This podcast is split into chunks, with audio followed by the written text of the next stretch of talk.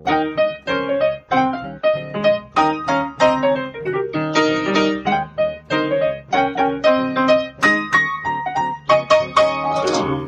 und herzlich willkommen zu Folge 37 vom Was denkst du denn Podcast. Mein Name ist Nora Hespers. Ich bin Rita Molzberger.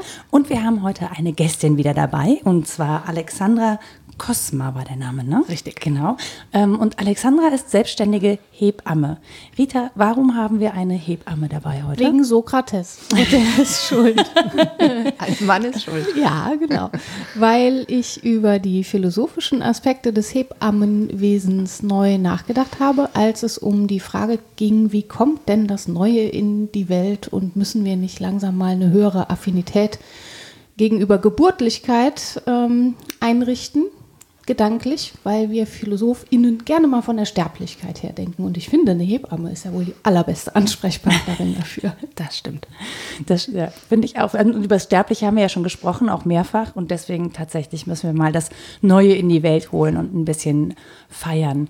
Ähm, Alexandra, wie ist das denn für dich? Also hast du dich für den Job entschieden, weil du ähm, so fasziniert von neuem Leben bist?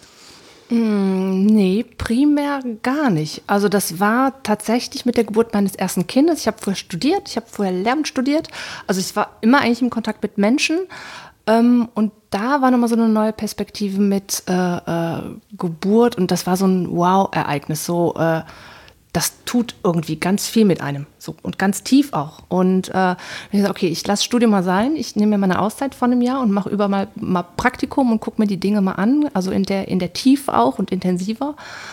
Und dann habe ich mich tatsächlich entschlossen, okay, ich, das ist eigentlich das, was ich machen möchte und habe diese drei Jahre super durchgezogen, habe dann noch ein zweites Kind bekommen und äh, und ich merke, auch nach diesen vielen Jahren Arbeit gibt es immer wieder neue Aspekte, die ich kennen und lieben lerne und merke, dass das so, ja, es gibt so was, Beruf ist Berufung, so ein bisschen, mhm. hört sich vielleicht so hoch an, aber das mhm. finde ich gerade so, das passt, glaube ich, ganz gut. Das heißt aber, mit deiner Geburt ist quasi sozusagen sowas wie eine Neugeburt deiner Person passiert mm, durch das Erlebnis. Mm, also nicht initial so auf den Punkt, sondern so Stück für Stück und immer noch mhm. und immer wieder anders. Und ich lerne das auch immer wieder anders kennen, den Beruf. Und äh, genau, weil ich mich aus einigen Teilen löse und andere Sachen wieder neu für mich entdecke. Und ähm, genau.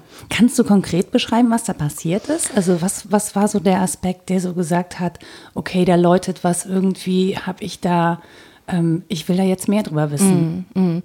Ich glaube, es war so dieser Aspekt, die Menschen mit dem, mit, bei so einer ursprünglichen Geschichte zu begleiten.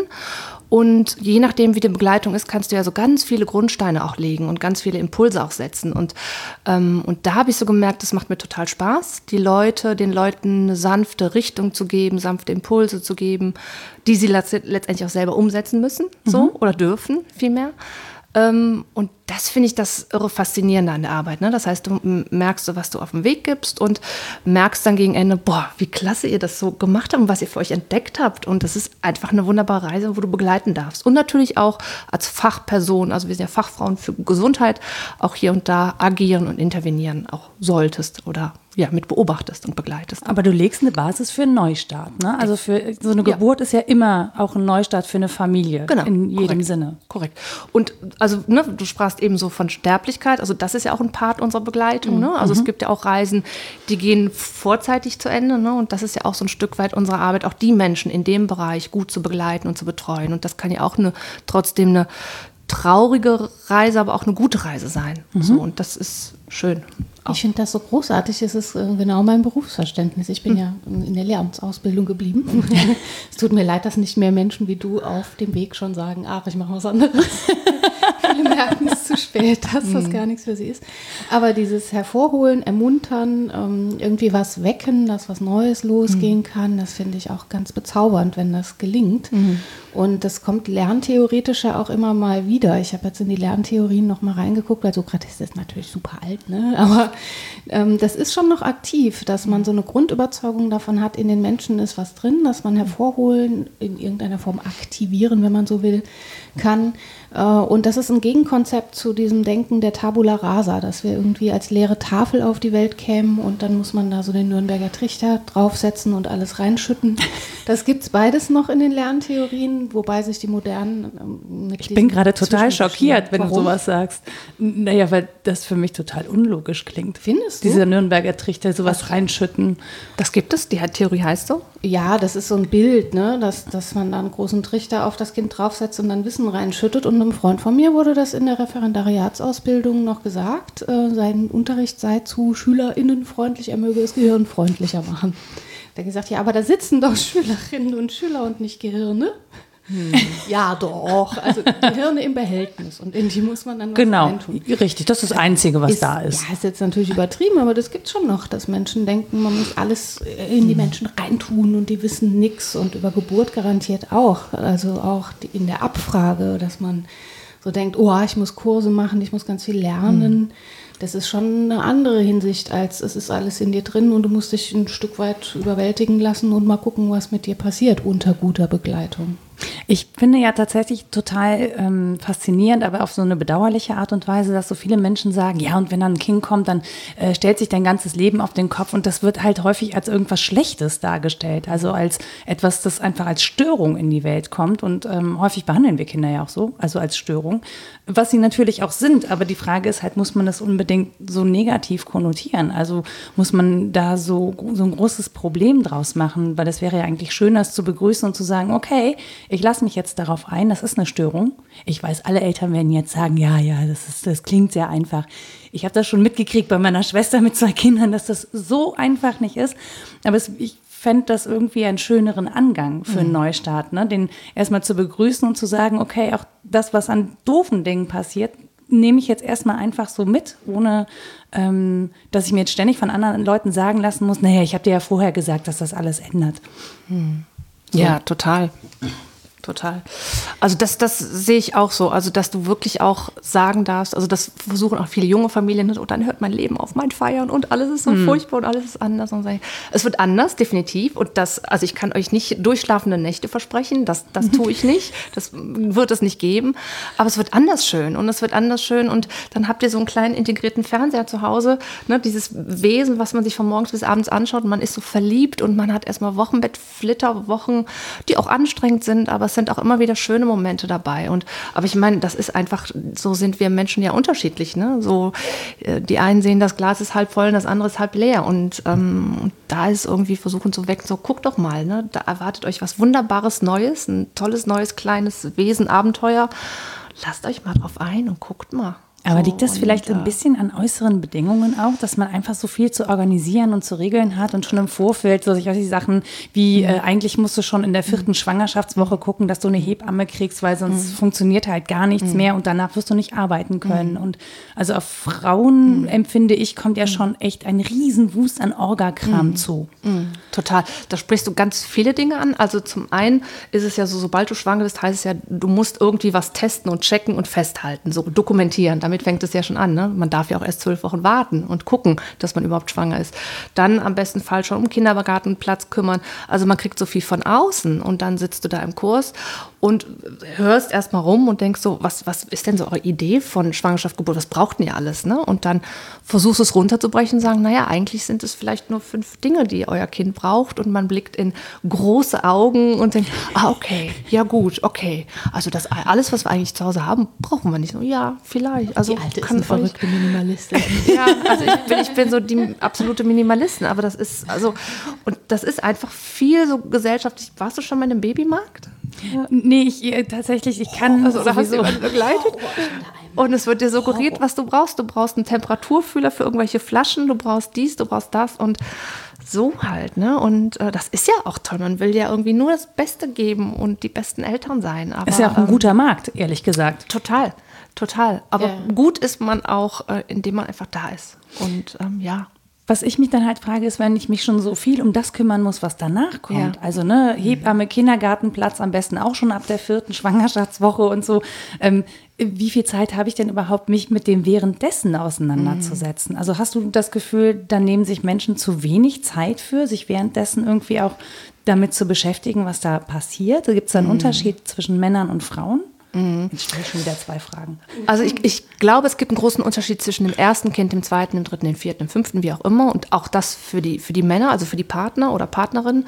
Ähm, also beim ersten Kind erlebe ich oft, dass der Beruf sehr, einen sehr großen Schwerpunkt hat oder sehr schwer ist und sehr viel so einfordert. Und die wenigsten Frauen nehmen sich da so raus, auch wenn sie einen Zwicken, Zwacken haben, ähm, bis sie so an ihre Grenzen kommen. Ne? Und das ist natürlich beim zweiten wieder ganz anders. Ne? Da sagt, ey, das mache ich nicht nochmal wie beim ersten. Nee, das mache ich nehme jetzt viel mehr Zeit für mich, weil du es erfahren durftest. So. Und das ist manchmal so eine Gratwanderung, das den Frauen nochmal sehr nahe zu legen, sagen, guck doch mal, das ist jetzt diese Schwangerschaft und ähm, die kommt nicht wieder und guck mal, dass du dir vielleicht auch hier einmal mehr Zeit nimmst. Und auch da sind die Menschen unterschiedlich. Manche können das auch schon mit dem ersten Kind ganz gut und manche dürfen das erst einmal erfahren. Was die Partner anbelangt, auch die äh, erfahren oder, oder erleben und, äh, äh, und beim zweiten Mal ist auch das nochmal für die Partner einfacher und anders. Und viele, viele nehmen bei der zweiten, beim zweiten Kind auch nochmal mehr Elternzeit, ne? dass sie sagen, ey, ich bleibe geplant drei Monate zu Hause. Beim ersten Mal habe ich so viel verpasst und beim zweiten Mal möchte ich echt lange zu Hause bleiben. Ich habe tatsächlich sogar vier Wochen Tantenzeit genommen. Ja, wie toll. Woraufhin mein Arbeitgeber mein, mich ganz komisch angeguckt hat und ich gesagt habe, möchte ich aber so. Ja. Ich bin Ja. jetzt vier Wochen nicht im Dienstplan. Super. Und ähm, weil ich irgendwie fand ich das spannend. Beim zweiten hatte ich die Chance nicht, weil das zu früh kam. Das, ähm, das hat bei unserer Planung nicht mitgespielt, aber das hätte ich nochmal gemacht, weil irgendwie das total spannend ist. Ja, ich finde, es gibt so paradoxale Strukturen darin, dass man einerseits ähm, auf Selbstbestimmung aus ist und seinen Beruf sehr wertschätzt, ist ja was, was feministisch völlig in Ordnung und wichtig ist, dass man andererseits aber zurückkommt auch zum eigenen Natursein, wenn das der, also ich tue mich schwer damit jetzt zu sagen, ja, die Natur der Frau. Aber Man sieht, äh, ihr könnt es nicht sehen, aber ich sehe es Rita auch noch an. Ja, es ist, es ist ein bisschen eklig. Ich, ich habe da nicht so Freude dran an diesen Gedanken, ähm, weil natürlich ähm, im Konzept der Leiblichkeit, das ich ja auch ähm, theoretisch vertrete, Natur und Vernunft gar nicht zu trennen sind. Geh doch ab Aber in deine man- Höhle. Ja, genau. In, in, meine, in meine eigene Gebärmutter will ich zurück. Das ist tatsächlich was, was ähm, Philosophinnen und Philosophen für heute auch diagnostizieren, dass wir unsere Hoffnungen und Wünsche so privatisiert haben und so eingelagert haben in ökonomische Bezüge, dass es uns ganz schwer fällt, uns zu spüren als Leiber, die wir auch sind. Also dass wir einerseits so ganz privat werden, indem wir unsere Bedürfnisse vor Augen haben und nicht so sehr die der Gemeinschaft, der Familie vielleicht auch, die da kommt, sondern uns so auf uns zurückziehen und andererseits dabei vergessen, dass wir aber auch Leibwesen sind und das Zurückziehen auf mich was anderes bedeuten kann, als alleine 24 Stunden am Laptop und erreichbar zu sein. Und das ist so eine ganz verrückte Zusammenkunft von Phänomenen, finde ich, aus der man gern mal austreten darf. Und wenn ich das so, also ich kann das ja wirklich nur von außen betrachten bisher, aber das ist ja auch wirklich äh, so, dass du deine Leiblichkeit ja auch sehr spürst in der Schwangerschaft. Ne? Also wenn man sieht, also ich meine, du veränderst dich, also das findet eine Transformation statt, dein ganzer Körper verändert sich, du spürst, da wächst was. Du hast ja auch so Sachen wie Müdigkeit, Übelkeit, äh, Stimmungsschwankungen. Das haben auch nicht alle und nicht alle gleich, aber irgendwas passiert da die ganze Zeit mit dir. Und das heißt, du bist ja in einem dauernden Zustand der Veränderung. Und ich glaube, auch das erstmal zuzulassen und zu registrieren, okay, ich bin jetzt nicht mehr Herr meiner selbst, sondern ähm, zum bestimmten oder zum Stück weit auch fremdbestimmt, was das angeht. Ich glaube, das ist auch eine schockierende Erfahrung, wenn man so auf Selbstständigkeit und äh, ständige Verfügbarkeit getrimmt ist. Große Herausforderung. Große Herausforderung, auf jeden Fall. Und auf äh, diesen Mitbewohner, Mitbewohnerin Rücksicht nehmen. Du wirst ja ganz doll eingebremst. Ne? Vielleicht kannst du nicht mehr so Fahrrad fahren, du kannst nicht mehr so lange aufbleiben, ne? was du ja gerade schon alles sagtest. Und, und deswegen sage ich auch, dauert so eine Schwangerschaft im besten Fall zehn Monate, dass du dich irgendwie, man wächst mit seinen Aufgaben und ähm, ja, und jede Phase hat ja auch sein Für und Wider, ne? Und dann ein Endspurt ist dann, ne, dann irgendwann, wo du denkst, boah, und Ja, bald von hat wegen einen, Sport. Äh, ja, Entschleichen. End, ja, genau. Entschleichen, das ist schön. End, der Endschneckensport, vielleicht so. Ähm, ja, also ja, würde ich bestätigen. Ja, es ist totales Dialoggeschehen, Ja. so wie ich mir das. Ich, das mag für Frauen total unterschiedlich sein. Ich will da nicht irgendwie alle über einen, wie sagt man? Über einen Kamm scheren? Richtig. Ja. mit Friseurmetaphern habe ich es auch nicht so. ich kann das mit der Mode einfach nicht. Aber Dialog ist ja tatsächlich genau der Knackpunkt, der es auch ähnlich macht zur Philosophie. Wenn Sokrates sagt, das ist in dir drin, wenn du Schüler bist, wenn du was zu lernen hast. Ich hole das hervor. Ich gebäre nicht selbst, sondern ich bin Hebamme und helfe dir dabei, das hervorzubringen dann äh, bedeutet das ja auch ein großes Zutrauen. Das meiste ist schon da, ich kann da gute Mittel anwenden, um zu helfen, aber es ist ein dialogisches Geschehen und es ist auch ein innerdialogisches Geschehen. Man geht ja zum Beispiel auch mit einer Idee schwanger. Das hatte ich jetzt schon häufiger. da kann ich besser von berichten, dass auch Frauen können äh, scheinschwanger mit Ideen sein, die sie hervorbringen wollen. Oder auch dieses Gefühl, eine große Arbeit abzugeben, meinetwegen die, und wenn es nur die BA-Arbeit ist am Anfang, Anfang ist es ganz wichtig. Da hat man was Neues in die Welt gebracht, das wird veröffentlicht, da ist ein Titel drauf und mein Name. Und diese Dinge sind auch im Dialog zwischen der Sache und mir. In dem Fall dann bei einer echten Schwangerschaft natürlich zwischen einem anderen Wesen und mir. Das ist nochmal ganz anders aufgeladen.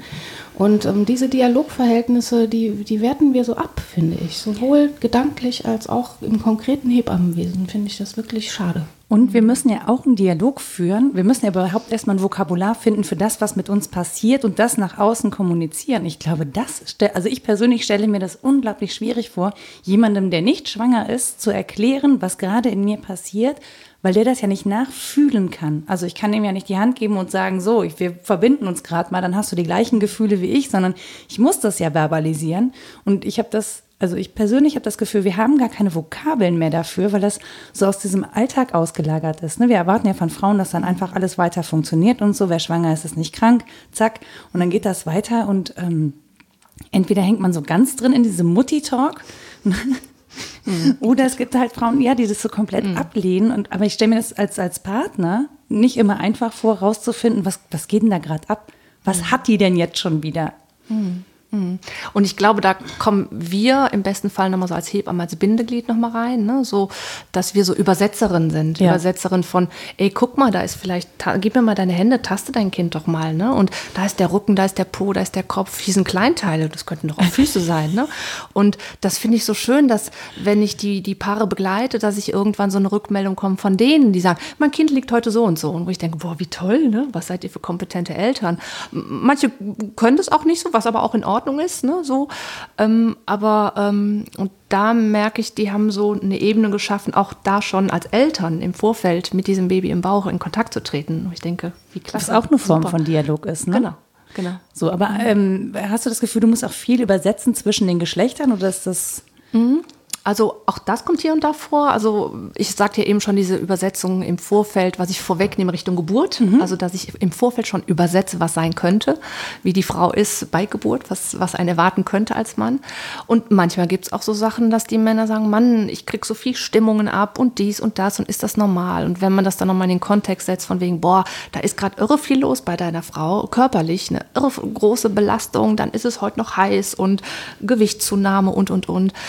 Ähm, also auch das ist hier und da mein Job, da zu übersetzen und sagen, guck mal, schärf mal deinen Blick und es darf gerade alles so sein. Und, und wenn du merkst, es wird dir auch zu viel, dann dreh doch auch nochmal eine Runde raus und nimm dir auch deine Zeit. Klar, steht dir ja auch zu. Aber ist das vielleicht auch so ein Gesellschaftsphänomen, dass wir die Männer da so rausnehmen? Also ich jetzt, ich sag nur wir, wir als, als Frauen, ja, mhm. als äh, Doppel-X-Chromosome. Mhm.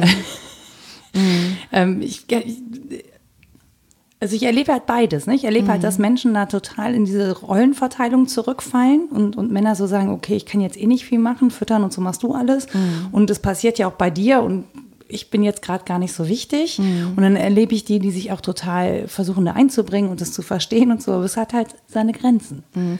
Aber ich glaube, das hängt auch drauf an, welches Betreuungskonzept, auf welche Art von Menschen dir auch begegnen. Also ich kann dir ganz klar ähm, Sachen auch nennen, wenn Menschen sich in einer bestimmten Betreuung äh, befinden, wo der Mann kaum zu einer Untersuchung mit dabei ist, vielleicht auch gar nicht eingeladen wird, ne? also was gar nicht so selbstverständlich ist. Das gibt es bestimmt. Ich kann dir jetzt nur von meinem Part der Arbeit berichten. Also ich versuche die Männer ganz aktiv auch immer mit einzuladen, sagen, ey, das ist total wichtig, guck doch mal, dass du beim nächsten Termin dabei bist, dann machen wir vielleicht einen Abendtermin und dass wir uns auch kennenlernen, du, ich, ne? Ne, Hebamme Mann und wie in der Dreierkombi. Und ich kann dir gar nicht von so vielen Geschichten berichten aus meiner Arbeit, aber ich weiß, dass es sie gibt, weil andere Menschen auch anders arbeiten und auch Zeit, Zeitfaktor im Krankenhaus Also, oder ja. wie auch immer. Ne? Da, ähm, genau, und das ist auch hier und da leider auch ein großer Luxus, ne, den wir mitbringen, also Luxuszeit. Ähm, genau. Ja, das ist, ne, liegt halt an den Arbeitszeiten. Korrekt. Naja, und es gibt ja auch so eine grundsätzliche Unübersetzbarkeit von, von leiblicher Empfindung. Das ist ja eben nicht so, dass ich mich, ich kann mich genauso wenig mit euch verbinden, obwohl zwei X-Chromosomen. und äh, wie das wäre, plötzlich schnell viel abzunehmen oder einen plötzlichen Haarausfall zu haben. Irgendwas, was, was schnell irgendwie mich verändert in meinem Empfinden, aber auch im Aussehen. Das ist ja auch was, worauf reagiert wird. Das ist ja eben nicht nur innerlich, sondern Schwangere werden gesehen und dann in bestimmter Weise angesprochen. Ja, der schwangere Mann halt nicht sozusagen. Genau, Ne? Ja. die der Frau passieren und trotzdem sind die ja hoch individuell erlebt. Leiblichkeit ist ja was, wofür ich grundsätzlich schlecht Vokabular habe. Ich kann halt versuchen, zum Phänomen zu kommen und ich kann insbesondere, das denke ich mir bei dir, Ali, wenn du so viel Erfahrung hast, dann kann ich schon sowas machen wie, das ist ein Fall von mit seinen Individualitäten. Also ich kann Kategorien bilden, aber ich kann im Prinzip niemals nachempfinden, wie es jemandem geht, sei es der Mann, sei es die Frau, sei es jemand, der mir ganz nahe ist. Und das mag problematisch erscheinen einerseits, weil also insbesondere Wissenschaftlerinnen und Wissenschaftlern ist das natürlich unangenehm, dieses Individuelle, weil man das nie einfangen kann in einer schönen These. So läuft das nicht. Ne, das möchten wir nicht. Wir möchten einen allgemeinen Fall, über den wir sprechen können.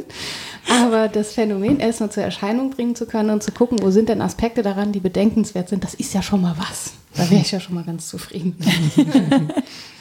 Ja, und ich finde tatsächlich, ähm, das ist ja auch nicht so, also so, so eine Geburt ist natürlich ein fixer Punkt, aber insgesamt ist das ja ein Prozess, der erstmal sozusagen im Unsichtbaren äh, verläuft und dann langsam aber sicher sichtbarer wird, bis es dann, bis dann das Ergebnis da ist. Und da hört der Prozess ja bei weitem nicht auf, dann fängt es ja erst richtig an sozusagen. Ja, es ist ja wirklich so ein Doppel von etwas zur Welt bringen und selbst zur Welt kommen. Beides äh, passiert da. Und dass das einen Wandel im Weltverhältnis ausmacht, ist, glaube ich, unstrittig. Also gerade wenn große Dinge passieren, bildungstheoretisch sind diese Krisenerfahrungen, diese besonderen Zeiten immer ganz äh, interessant, dann wandelt sich etwas und der Mensch wandelt sich mit in seinem Selbstverhältnis, im Weltverhältnis, im Verhältnis zu den anderen, auch darin, wie wir gesellschaftlich gesehen werden. Aber ob man das als grundsätzlich jetzt lebensverändernd negativ sieht oder erstmal nur als lebensverändernd und dann guckt, was man damit macht, das scheint mir dann doch der neuralgische Punkt zu sein. Ja, das, also ich finde, das ist ein, ein großes Werden allerseits sozusagen. Ne? Also Vater werden, Mutter werden, geboren werden erstmal. Also Ja, eine besondere Schwierigkeit daran ist, glaube ich, und deswegen neigen wir ähm, philosophisch dazu, also jetzt eurozentristisch gedacht, von der Mortalität her zu denken, da kann man so schön reflektieren. Da hat man ein ganzes Leben im Rücken und kann so denken, so Fegefeuer denken, nochmal über alles nachdenken, ob man das richtig gemacht hat. Ähm, da ist natürlich auch Empfinden, aber dann hat man so viel Erfahrung, über die man reflektieren kann. Und das ist unserem Bildungsgedanken irgendwie näher, das Reflexive. Da, ne? Das kann man vernünftig einholen. Wenn dich so ein Ding besetzt und du hast ein Empfinden von, "Uh, irgendwas geht los und was ist denn das jetzt? Das ist alles total fremd, das ist total neu.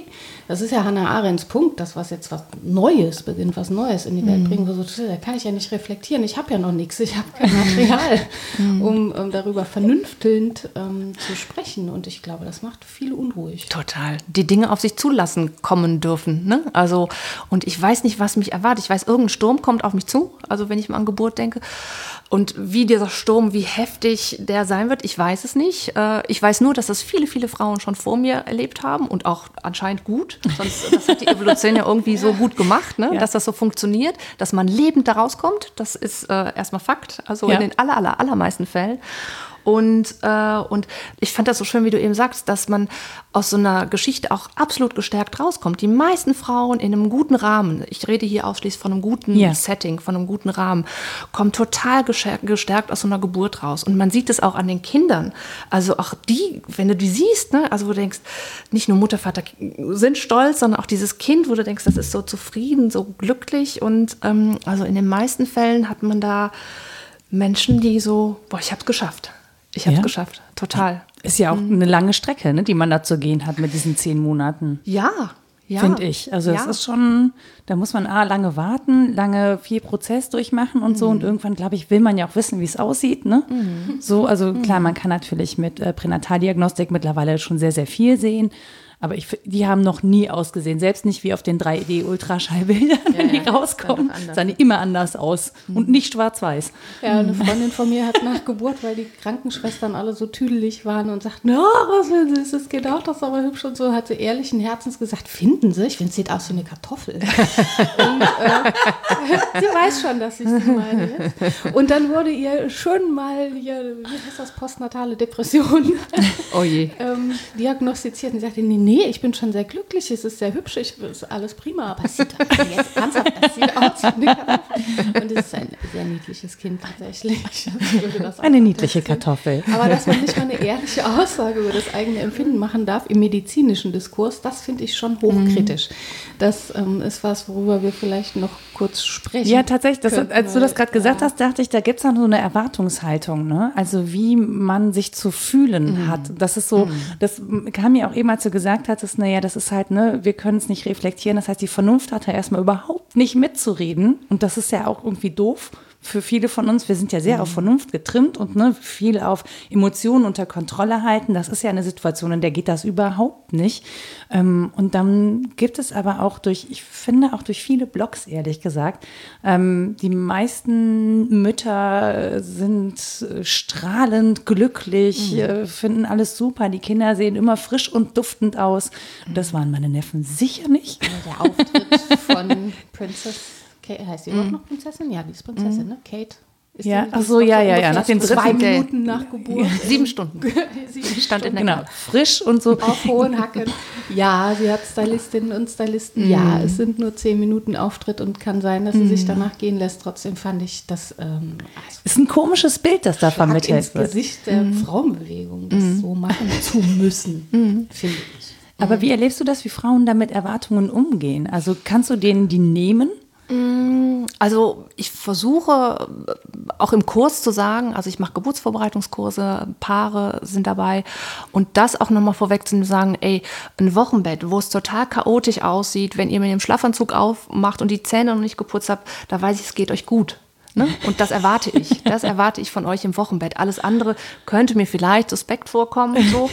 Und ich erwarte von euch im Wochenbett, dass ihr vielleicht ein, zwei Wochen im Bett liegt, dass ihr alles andere stehen und liegen lasst, äh, dass ihr vielleicht einen Pizzaservice habt, vielleicht einen Einkaufsservice oder und dass ihr euch gehen lasst. Und, äh, und dass ihr praktisch diese Wochenbettblase versucht zu genießen, so gut es geht. Auch das darf man lernen. Das ist so, was ich mir wünschen würde. Aber es ist natürlich schwierig, ne? Also für jemanden, der so groß geworden ist und immer nur geschniegelt, gestriegelt irgendwie durch die Bude läuft, äh, das ablegen zu dürfen auch. Und, äh, aber das ist eine wunderbare Erlaubnis. Ne? Also das dann auch wirklich in diesem Moment bezogen aufs Wochenbett auch einmal zu tun. Aber du hast schon das Gefühl, die muss man mal explizit aussprechen. Total, total, total. Und auch so, wenn du, wenn du mitbekommst, was es an Vorbereitungsmaßnahmen gibt, an Kursen für, für Eltern, für werdende Eltern, dann gibt es das noch und das noch. Ey Leute, geht doch einfach raus und äh, bewegt euch und esst gesund und macht euch schöne Gedanken. Und das ist erstmal ein wunderbares Fundament. Alles andere passiert von selber ein Stück weit. Ihr habt mich an der Seite, ihr habt vielleicht noch andere Profis, die ich euch gerne nennen mag. Und damit reicht's auch. So, aber ich, ich kenne das, ne? Du hast eben dieses äh, Mami-Talk, ich will es gar nicht so, so böse nennen, äh, aber manchmal hat das so eine Eigendynamik. Ne? Naja, so, ich als Tante äh, sitze dann halt manchmal daneben. Ich kann jetzt meine Tantenerfahrung mit einbringen, aber ich meine, ich bin ja nun nicht Mutter. Talk. Ja, aber das ist so, ja, ja, aber du bist ja dann nicht Mutter, du willst dich ja jetzt auch nicht als Mutter aufdrängen oder positionieren. Das ist ja schon, da- da- das ist ja auch schon ein, ein Privileg sozusagen. Ne? Also man hat da schon so das Gefühl, da gibt es so ein, so ein Gefälle. Ne? Wenn, man, und das will man ja auch niemandem nehmen. Also ich bin da auch super sensibel mit, weil ich so denke, so, okay, ihr seid auch die Mütter. Mir ist schon klar, dass ich als Tante die privilegierte Situation habe, um 9 Uhr die Tür zuzumachen und durchzuschlafen und so. Also ich sehe was bei euch, macht das ruhig. So, bin da nur raus. Es spricht ja auch nichts dagegen, die eigenen Hemmungslosigkeiten schon mal ohne Schwangerschaft zu erproben, finde ich. Also sowohl im Sein wie auch im Denken. Mich nervt dieses ganz kontrollierte, verregelte an vielen Stellen, weil wir so verdammt nochmal nichts Neues in die Welt bringen. Hm. Auf die eine Weise nicht und auf die andere auch nicht. Natürlich ist es wichtig, sich an Denkregeln zu halten, einen Logikkurs zuerst gemacht zu haben, bevor man Philosophie studiert, meinetwegen, dass man keinen Quatsch redet, dass man weiß, was ein Argument ist und wie man das entfaltet. Um aber zu einer neuen Idee zu kommen, muss ich ein Stück weit hemmungslos sein, an den Grenzen denken, mal was ausloten, was Verrücktes zusammenbringen, mich gehen lassen und zwei Bier trinken. Diese Dinge gehören dazu. Mhm. Und ebenso im, im ja eher natürlichen, alltäglichen Diskurs. Ich, wie soll ich einen Tag durchplanen und dabei diesem Dispositiv, sei kreativ, erfinde deine eigene Biografie, mhm. sei du selbst, wirklich umsetzen? Das ist doch Schwachsinn. Das kann ich natürlich über Konsum, sei es im Babymarkt oder sonst wo, regeln, immer neue Dinge haben, aber zu einer wirklichen neuen Einstellung und zu einem neuen Weltverhältnis komme ich so nicht.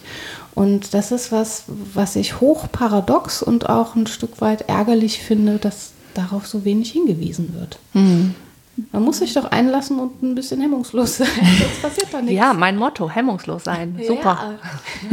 Ja. Auf jeden Fall. Spätestens bei Geburt. Ja, genau. Mhm. Das kann ja eine schöne Einladung sein. Vielleicht kommt man da zu ganz neuen Hemmungslosigkeiten. Ja. es ist tatsächlich so, dass sehr viel verriegelt ist ne? und sehr viel darüber geredet wird, wie es denn zu sein hat. Also, ne, mhm. so und ähm, oft auch, ich habe manchmal das Gefühl, oft auch wenig ehrlich darüber gesprochen mhm. wird, weil man irgendwie das Gefühl hat, man müsste irgendwelche ähm, Konformitäten sozusagen mhm. erfüllen. Mhm. Und äh, ich finde das, also ich persönlich finde das total erschreckend. Mhm. So, ich ähm, höre auch gerne zu, wenn mir jemand sagt, ich gerade ist irgendwie gehen die mir so auf den Keks, mhm. äh, ich möchte die gerne an der nächsten Raststätte aussetzen.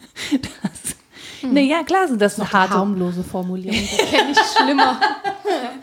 nee, aber das muss halt ja möglich sein. Ne? Also ich, das ist so, ich habe manchmal das Gefühl, wir, wir sind so, ähm, auf der einen Seite freuen wir uns und wollen natürlich auch das, das Muttersein feiern und die Kinder feiern und, und, und, aber es tritt halt wirklich mhm. total dahinter zurück, dass wir irgendwann heulend in der Jogginghose zu Hause sitzen und denken, scheiße, ich habe mir den ganzen Rotz irgendwie anders vorgestellt. Mhm. Und natürlich auch dann unsere Krisen durchleben. Wie soll das auch anders gehen, wenn etwas neu wird und wir eben nicht reflektieren können, weil wir es ja auch selten noch erleben. Ne? Mhm. Also keine Ahnung, ich weiß nicht, wie viele Menschen als, als Tante oder Onkel so nah an der Familie sind. Ich empfinde mich als sehr privilegiert, das so nah erleben zu können, mhm. weil ich natürlich dann reflektieren kann, im Zweifel.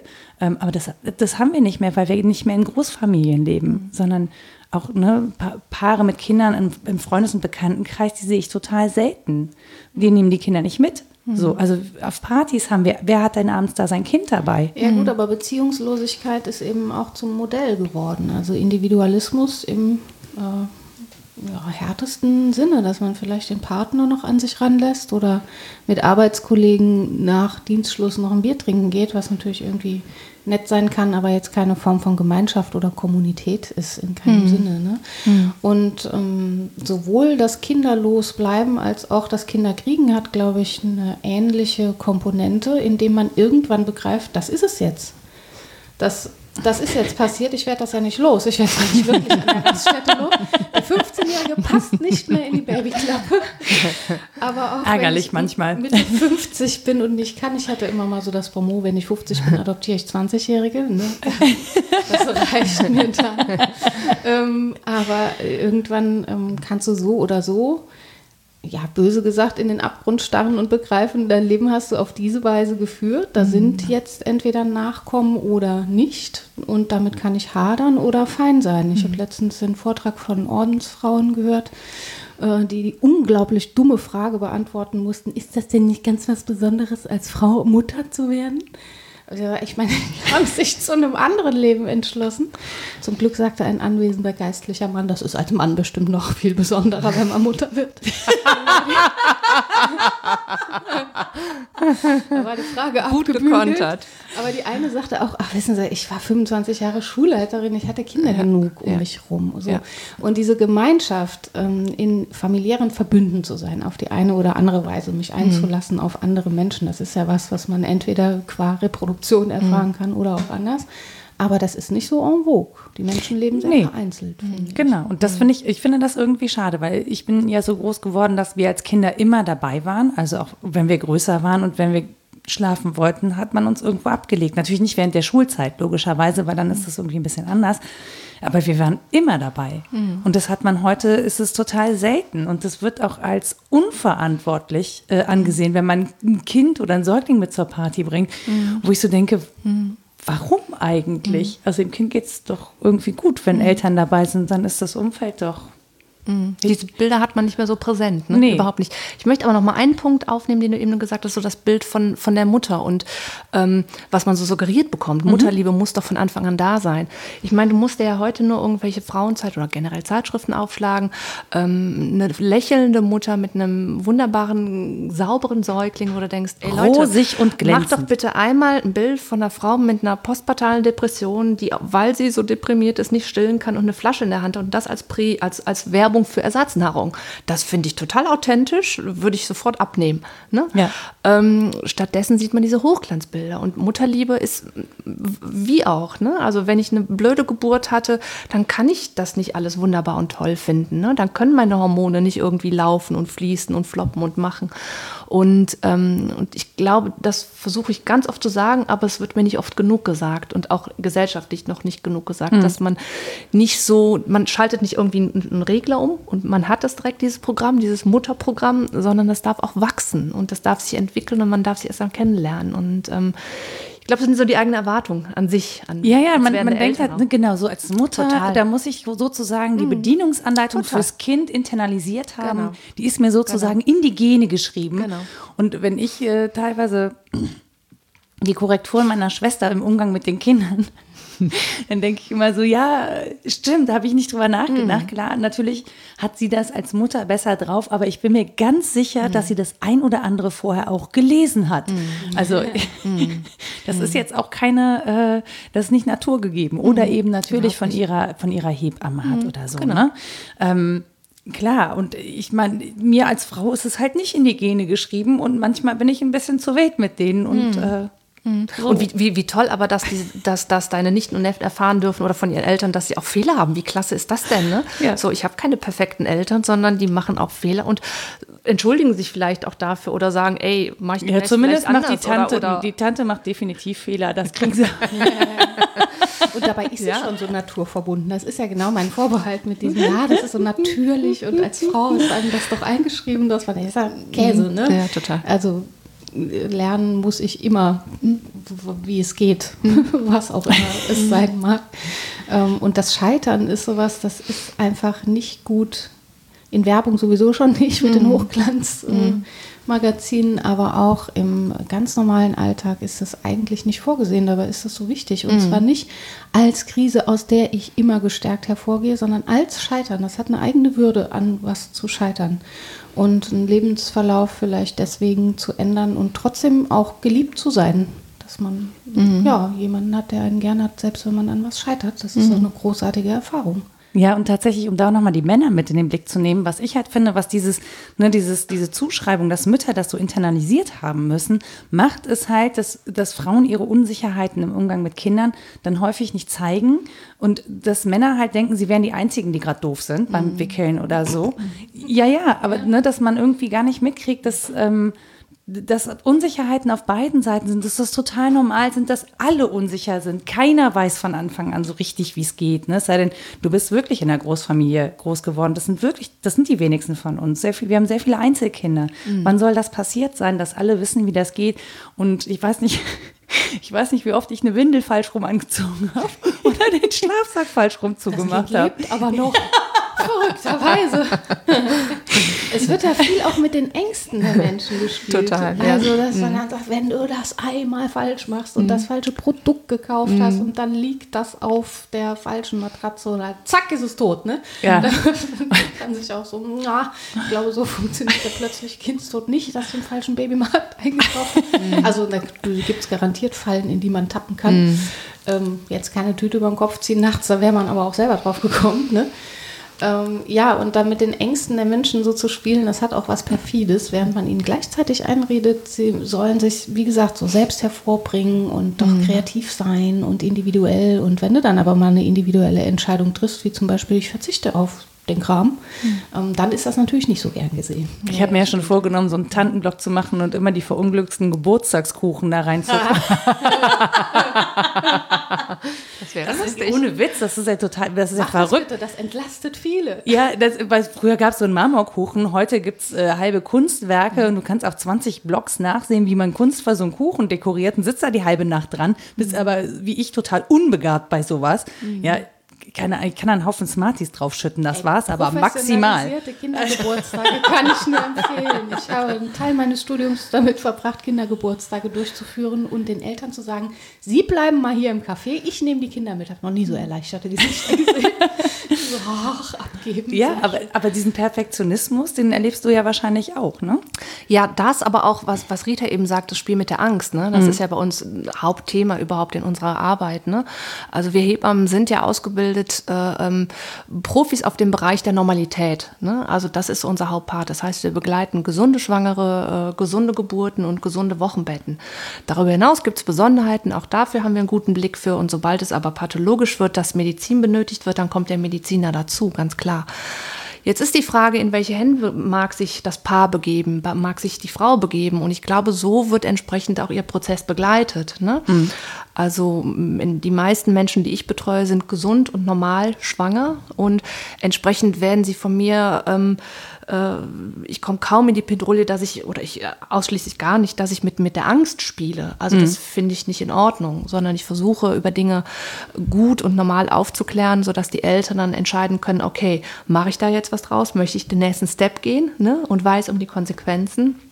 Oder ähm, habe ich weiter ein gesundes Vertrauen und äh, ey, ich bin gesund und normal. So und aber es ist wirklich ganz grundlegend, wie du betreut wirst und wie welche Menschen mit was umgehen, wie sie auch groß geworden sind. Ne? Natürlich, wenn ich so groß geworden bin, werde ich in die Richtung erzählen und aufklären. Und wenn ich so groß geworden bin, werde ich so aufklären. Und entsprechend ähm, macht sich das natürlich auf die Menschen, die man betreut, bemerkbar. Aber dann bist du als Hebamme vielleicht auch tatsächlich erstmal dafür zuständig, zu Frauen zu sagen, ihr dürft auf euer Gefühl vertrauen. das will ich nicht nur auf solches reduzieren. Primär ist mein Job zu gucken, ist die Schwangere gesund oder gibt es irgendwelche Auffälligkeiten. Ne? Also ich bin Fachfrau ja für Gesundheit, für Frauengesundheit. Ähm, das ist mein Hauptaugenmerk. Natürlich verpacke ich das in Gespräche, in zugewandte Gespräche. Natürlich packe ich das in Motivation. Natürlich lasse ich immer wieder Gesundheit einfließen in Form von Mensch, guck mal, wie toll und das entwickelt sich gut und das und das. Hast du einen tollen Blutdruck?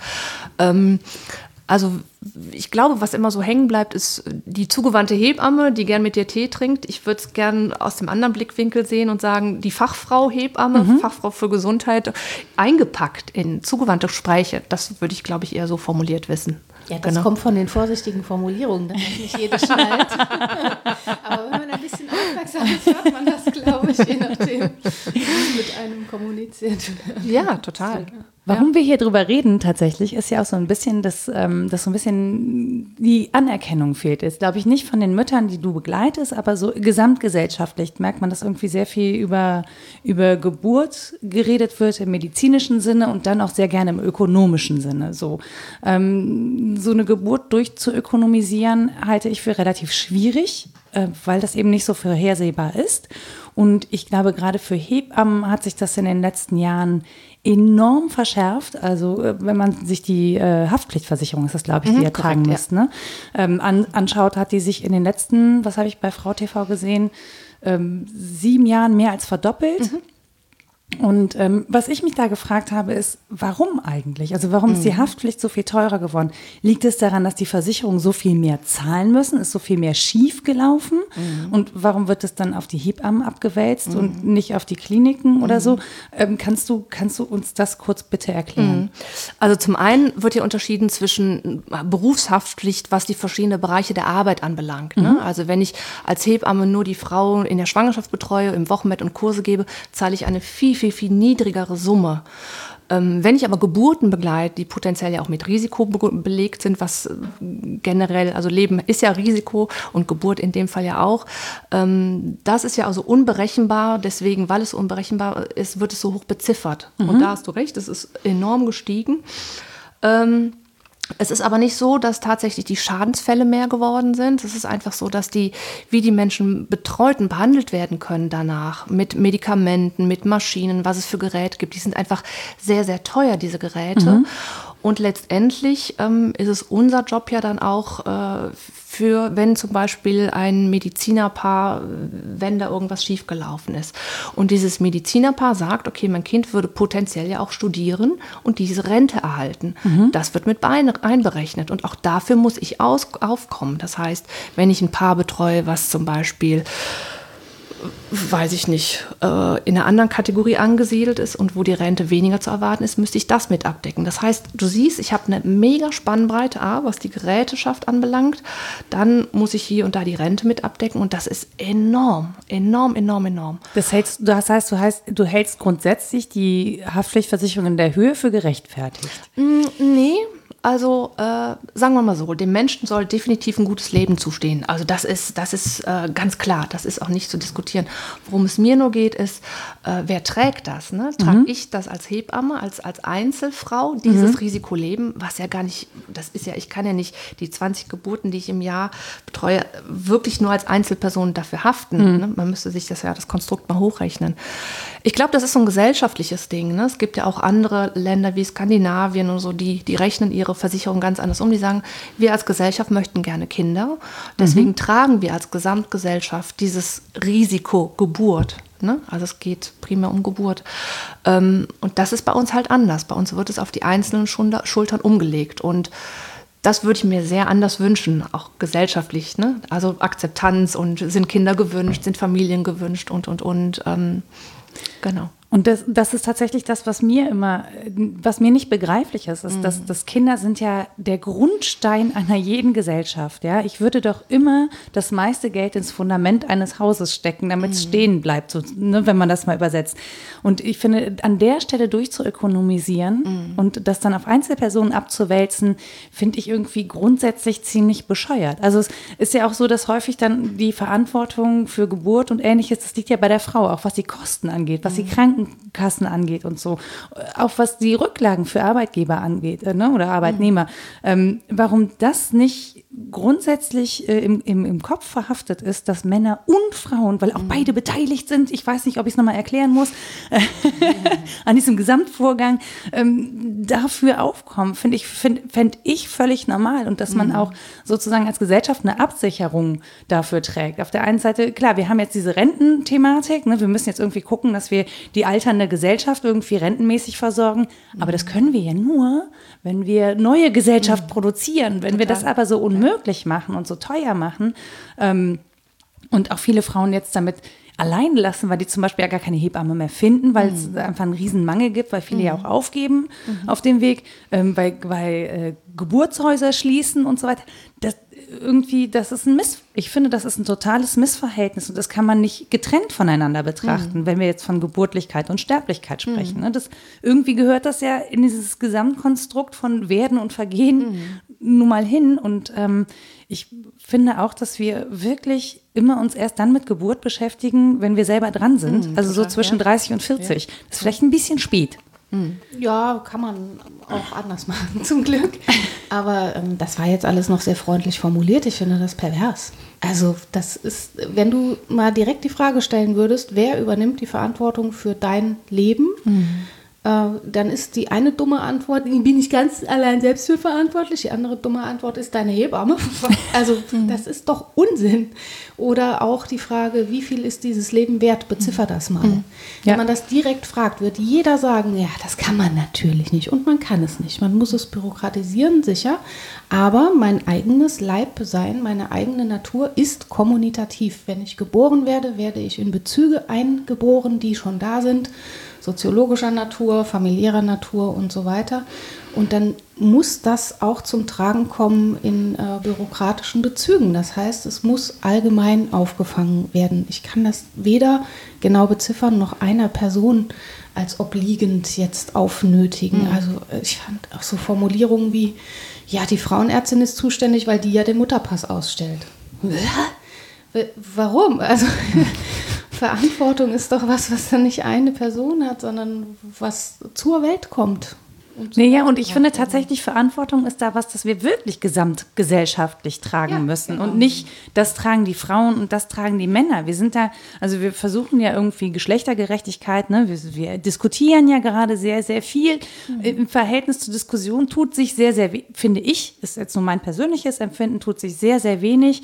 Ähm, und das fängt einfach schon so bei Krankenkassenbezügen mhm. an, wenn man sich mal private Krankenversicherungen anguckt. Mhm. Da sind wir Frauen im Prinzip eigentlich benachteiligt. Wenn man sich Vorsorgeuntersuchungen anguckt, ähm, meine Schwester hat sich gestern aufgeregt, äh, weil es dann das gab, naja, Vorsorgeuntersuchung, Ultraschall für Frauen, da kommt halt meistens nichts bei rum. Ja, das ist ja auch gut so, weil dann sind wir auch nicht krank. Ne? So, also das, das soll ja schon so sein, dass man es früh erkennt und häufig dann auch schon erkennt, bevor es zu Beschwerden kommt. Weil wenn es schon zu Beschwerden kommt, ist die Krankheit meistens sehr weit fortgeschritten. Aber da ökonomisch zu diskutieren und zu sagen, naja, die Frauen kosten die Gesellschaft zu viel, ja, also, oder die Raucher oder die Dicken. Ja, aber ich meine, wir gehören die ja. bösen anderen. Ja, aber ich meine, wir gehören ja auch alle zusammen als Männer und ja, Frauen. Also das, ich verstehe nicht, warum an der Stelle so ein Keil da reingetrieben wird. Mhm. Also warum da auch Verantwortungen nach, naja, Frauen kriegen halt häufiger das und Männer häufiger das. Aber wir leben ja alle in, ein, in einem mhm. Kosmos, dachte ich. Mhm. So. Ich glaube, ich glaub, wir könnten es irgendwie noch mal ähm, wenn wir nochmal bei dem Menschen anfangen, der betroffen ist, ne? also ich nenne es gern den mündigen Bürger, Patientin, Patienten ne? oder, oder aufgeklärt, emanzipiert, wie auch immer. Ich glaube, Revolution beginnt ja meistens so von unten. Ne? Mhm. Ne? Und wenn jeder irgendwie zu seinem Arzt, seiner Ärztin, Gynäkologe, Hebamme, wie auch immer sagen will, das möchte ich, das möchte ich nicht, ich lehne den Test ab oder klären Sie mich bitte auf. Ne? Ich glaube, so könnte man ja auch schon ein Gesundheitssystem viel mehr ökonomisieren, indem man die Leute aufklärt, mit ihnen genau. redet und ja. sie praktisch vor die Entscheidung stellen darf, Mache ich die Chemo? Ja, nein. Mache ich diesen Test? Ja, nein. Wenn man sie mit einbezieht. Aber das ist, glaube ich, ein Grundverständnis, ähm, was dir im Studium nicht unbedingt mitgeteilt wird. Und das würde ich mir wünschen, dass, egal ob Hebamme, Arzt, Zahnarzt, wer auch immer, dieses Grundverständnis schon mit in die Wiege gelegt bekommt, sagen, guck mal, du hast einen anderen Menschen vor dir sitzen, du bist der Fachmann, die Fachfrau, mhm. trotzdem hast du einen Menschen vor dir sitzen, der mit entscheiden darf, möchte oder mit ins Boot geholt werden müsste. Und ich glaube, das ist, wenn sich das so Stück für Stück ändern würde oder aufbrechen würde, was hier und da passiert, ich glaube, dann sind wir auf einem guten Weg. Nee, ich glaube tatsächlich, vielleicht ist, muss man auch mal hinterfragen, fragen, warum werde ich Mediziner? Auch das. Ja, also Klar. ich meine, es gibt, ich kann niemandem verbieten, Geld zu verdienen, aber Geld mit Gesundheit von Menschen zu verdienen, ist ein hart, also ist ein harter Job. Ich kann natürlich Ärzte verstehen, die versuchen, diese Leistungen zu verkaufen, um mehr Geld zu bekommen. Die Frage ist nur, ähm, werde ich Mediziner, um reich zu werden? Die leisten schon noch einen hippokratischen Eid. Mhm. Und mir als Patientin ist es auch lästig, misstrauisch sein zu müssen. Genau, das absolut. Ich aber bin äh, das nicht. Ich möchte mich einlassen können in den Vertrauen. Ja, aber das ist, ich finde, ich finde, man merkt es an so Sachen wie es gibt weniger Landärzte, weil da nichts zu verdienen ist. Ja. Mhm. So, ähm, so, auch die, mhm. die Vorstellung, äh, auch zum Beispiel Journalistin zu werden, um reich zu werden, ist absurd. Mhm. Ja? Nee, da wird man Philosophin. da wird man super reich. Und berühmt, hast du vergessen. Ja, reich, berühmt und auch sehr, sehr schön. Ja. Also, aber Kann das, ich nur bestätigen.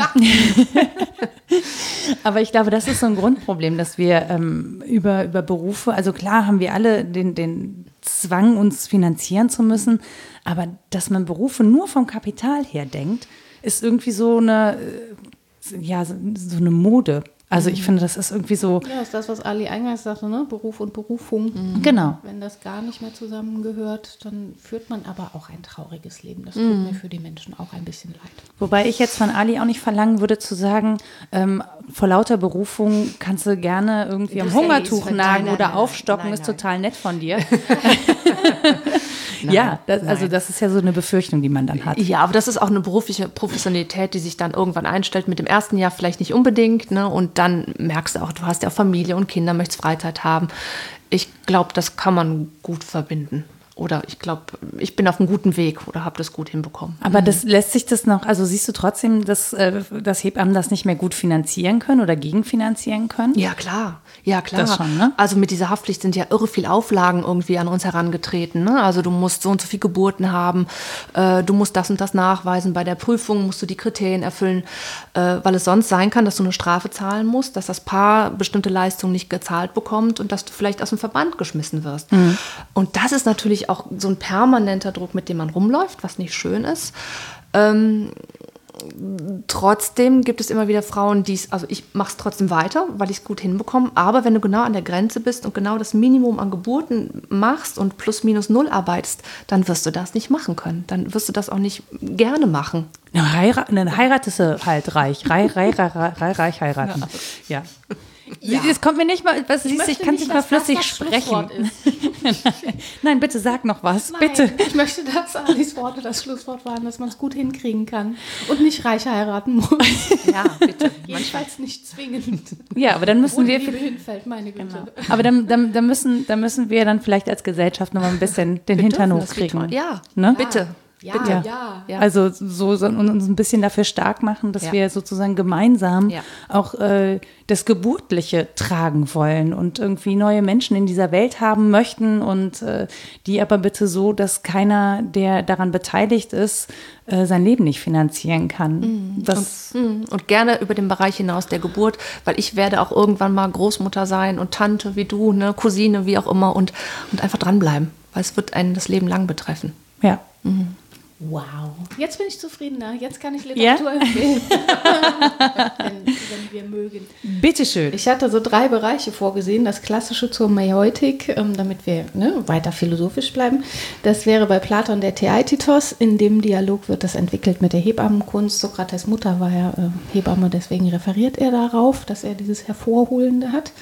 Ähm, das kann man nachlesen auch bei Günter Fiegal, Sokrates. Das ist die Becksche Reihe Denker. Ganz kleines Bändchen, da weiß man dann Bescheid. Dann hatten wir über das Konzept der Natalität, also der Geburtlichkeit gesprochen. Das ist aus Hannah Arendts Vita Activa, die wir schon so oft empfohlen haben. Ähm, Und dann über diese leiblichen Aspekte, das Kreative, das Neue in die Welt bringen, Leibphänomenologie. Ähm, Thomas Philipp, nee, Philipp Thomas heißt er, ich habe es nur andersrum aufgeschrieben. Leiblichkeit und eigene Natur. Das ist in dem Band von äh, Böhme und Schiermann Phänomenologie der Natur. Das ist ein toller Aufsatz. Und von Ulrich Bröckling über Kreativität ein Brainstorming in seinem Band Gute Hirten führen sanft. Und dann hatte ich noch einen dritten ähm, Schwerpunkt, nämlich die konkreten hebammenbezogenen und aktuellen Dinge. Ali hat da empfohlen, mal die Internetauftritte der Initiative Motherhood anzugucken und der Initiative Hebammen für Deutschland. Und es gibt sehr schöne Beiträge, unter anderem von ähm, Matthias Burchardt, der ja auch schon mal äh, Gästin war. Hebammen in der Midwife Crisis, ungehörige Gedanken zum Professionalisierungsmärchen. Und von Sabine Dörpinghaus, die selber auch Hebamme ist, dem Gespür auf der Spur, Leibphänomenologische Studien zur Hebammenkunde am Beispiel der Unruhe. Ich habe fertig. Sehr schön. Und äh, ich danke auf jeden Fall Alexandra Kostmann, dass sie Ich bei auch, uns war und dass sie uns so viel gerne. Zeit geschenkt hat. Das Handy ist Gerne. nämlich an und es ist äh, gerade keine Geburt dazwischen gekommen. Yay! da haben wir Glück gehabt. Und falls ihr uns Feedback geben wollt, könnt ihr das gerne machen unter wasdenkstudenn.de. Ihr erreicht uns auf Twitter unter Podcast. Wir haben eine Facebook-Seite und mailen könnt ihr uns auch an rita etwas denkst du denn.de oder nora etwas denkst du denn.de. Wir freuen uns auf jeden Fall über euer Feedback und sagen Tschüss bis zum nächsten Mal. Vielen tschüss. Dank. Tschüss. tschüss.